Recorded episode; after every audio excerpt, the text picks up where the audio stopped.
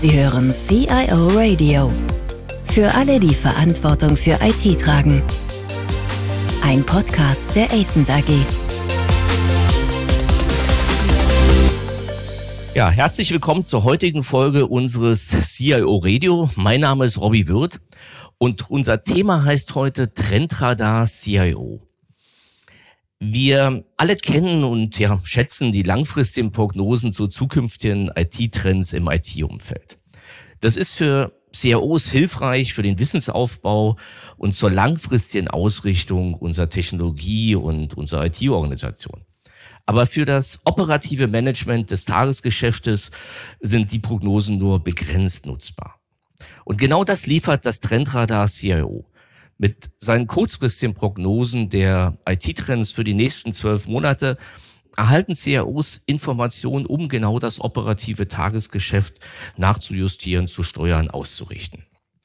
Wie das funktioniert, woher die Daten kommen und welche Ergebnisse der Trendradar CRO liefert, das diskutieren wir heute in dem Podcast.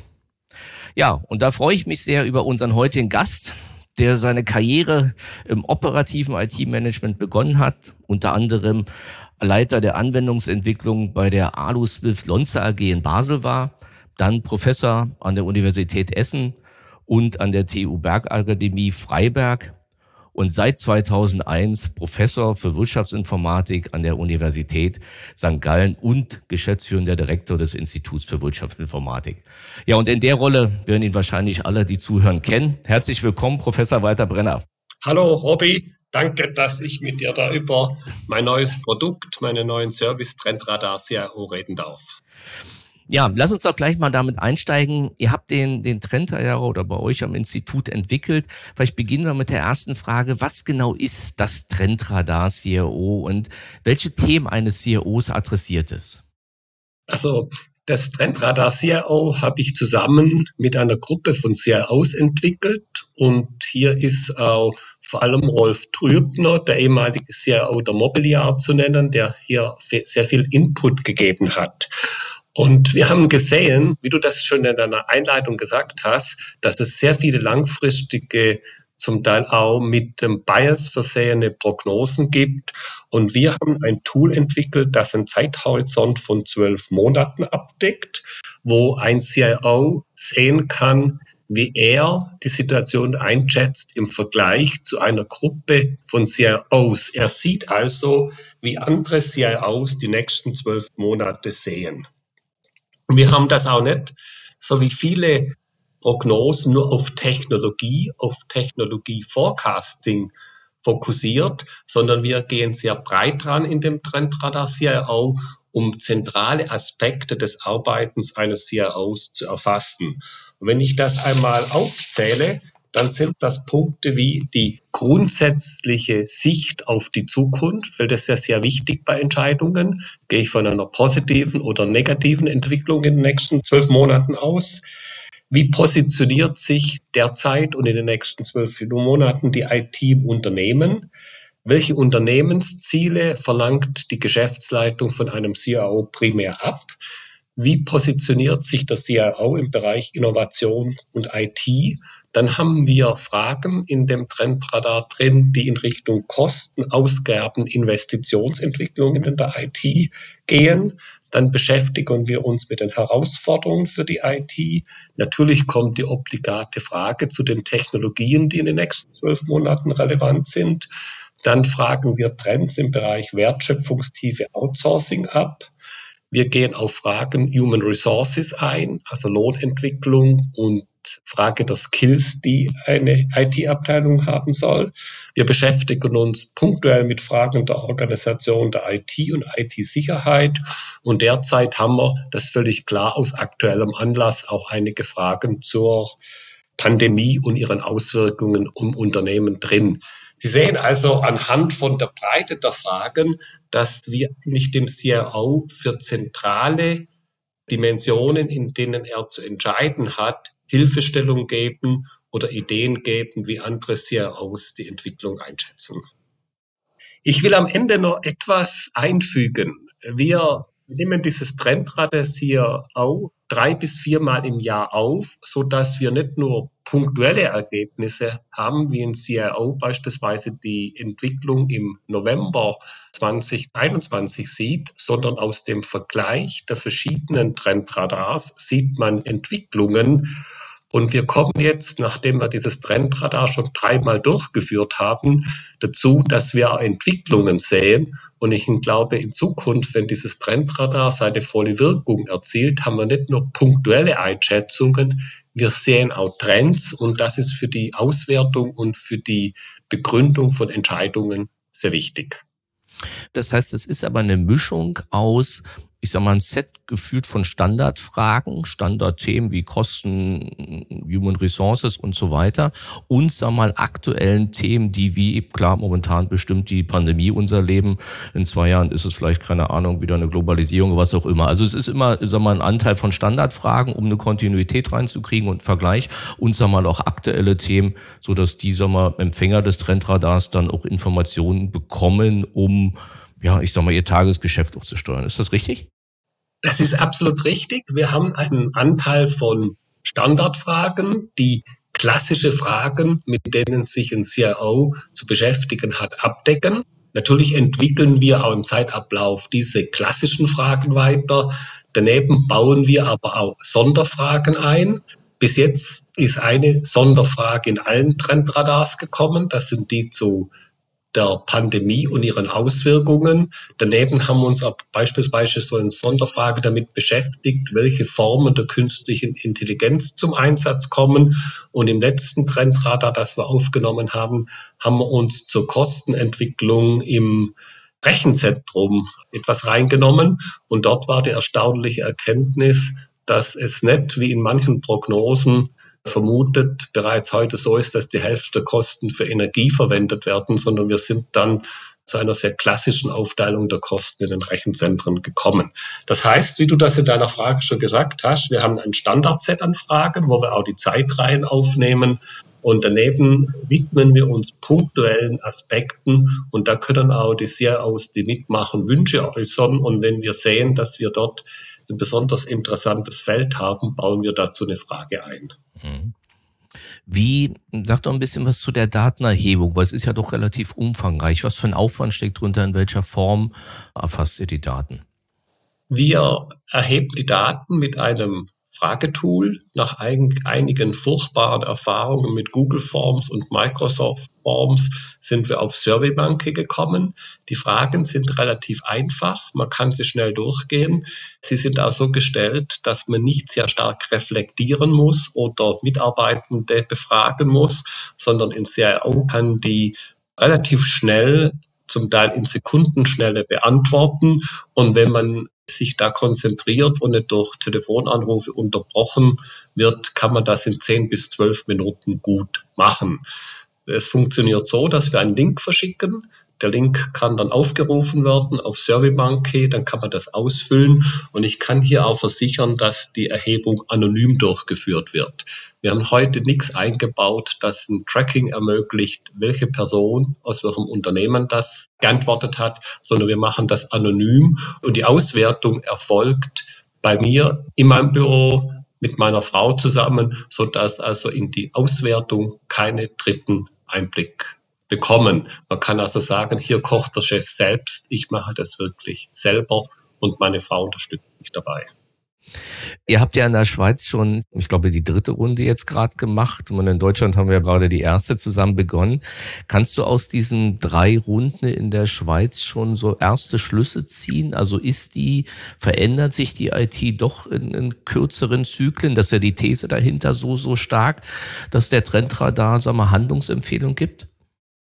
Also erstmal will ich sehr vorsichtig beginnen und ehrlich sagen, wir sind im Moment dabei, herauszufinden, ob das Instrument, dieses Trendradar wirklich kurzfristige Veränderungen wiedergibt oder ob alles stabil ist. Und ich kann hier erklären, dass zumindest das dritte Trendradar, das wir dieses Jahr durchgeführt haben, so eine Art Trendwende beinhaltet. Es ist erstaunlich, dass die Ergebnisse des dritten Trendradars sich stark von den ersten beiden Trendradars unterscheiden. Man muss natürlich immer sehr vorsichtig sein, wenn man von Trendwende redet und schauen, haben sich die Rahmenbedingungen geändert. Und die haben sich geändert. Wenn wir alle nochmal zurückblicken, das erste Trendradar wurde im März aufgenommen, das zweite Ende Juni, Anfang Juli war eigentlich die Pandemie in vollem Gange und das hat wohl auch die Antworten der Befragenden beeinflusst oder zumindest konjunktiv ausgedrückt, könnte die Antworten der Befragten sehr aus beeinflusst haben. Das dritte Trendradar wurde im November aufgenommen und man erinnert sich daran, dass sehr viele Experten Anfang November davon ausgegangen sind, dass die Pandemie demnächst zu Ende geht und dass wir eigentlich in eine entspannte Phase gehen. Damals war nicht absehbar, dass wir jetzt die Situation Deutschland, Schweiz, Amerika wieder dramatisch ist. Deshalb ist diese Trendwende unter Umständen auch durch die positive Stimmung Anfang November man erinnert sich kaum noch, aber das war wirklich so beeinflusst. Ich habe jetzt nur einen kurzen Überblick gegeben über die einzelnen Ergebnisse.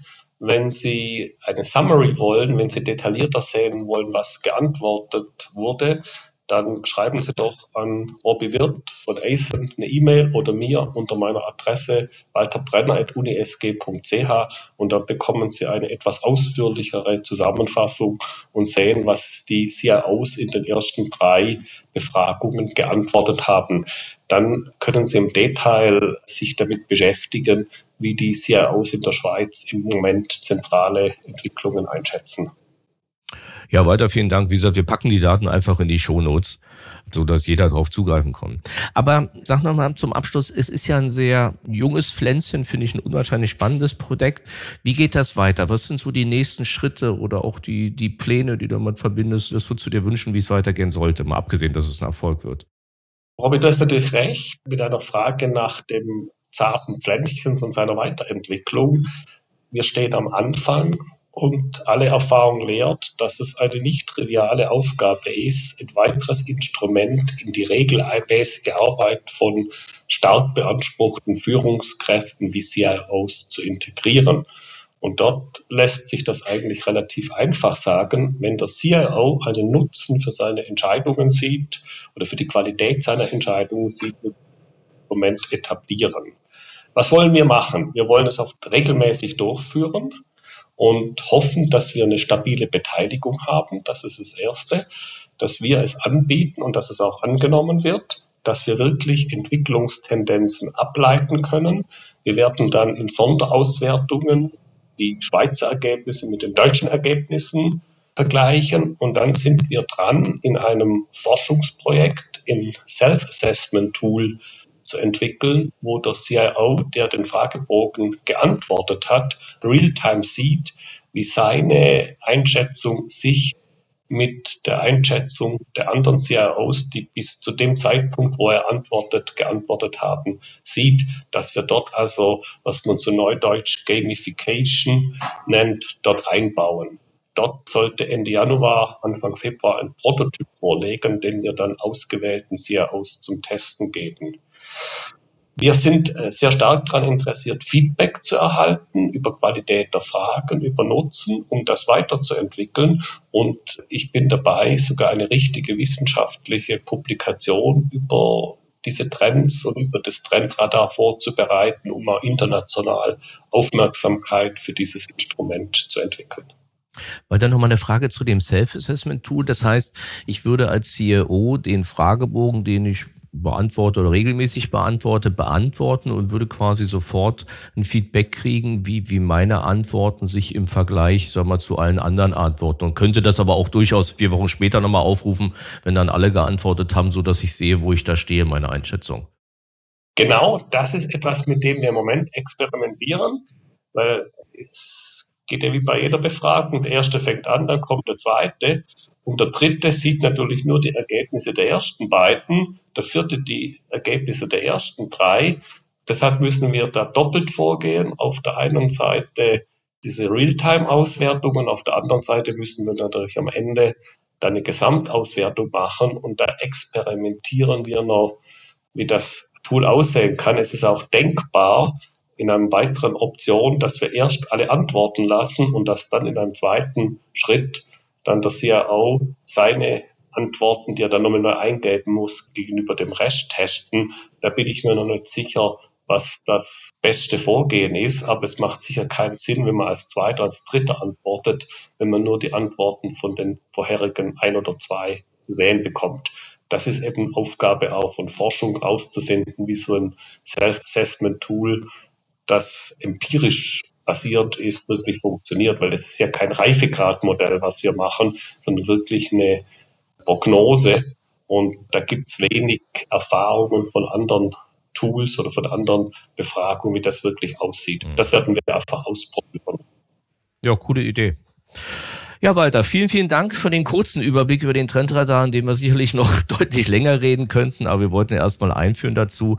Alles weitere, wie du schon gesagt hast, wahrscheinlich dann in Webinaren oder einzelnen Veranstaltungen. Ja, ich drücke euch, uns allen die Daumen, dass wir damit nochmal eine kurzfristige Alternative zu den Langfristprognosen von Gardner und Co. etablieren können. Wir werden die Kontaktdaten in die Shownotes stellen. Ja, und alle, die zugehört haben, vielen Dank fürs Zuhören. Wir hoffen, wir konnten Ihr Interesse da wecken, mitzumachen. Insofern geben Sie kurz Nachricht. Und ansonsten freuen wir uns natürlich, wenn Sie das nächste Mal wieder einschalten. Ich danke für das nette Gespräch. Ja, ciao. Ciao. Vielen Dank fürs Zuhören. Mehr Informationen zu diesem Podcast finden Sie unter cioradio.de.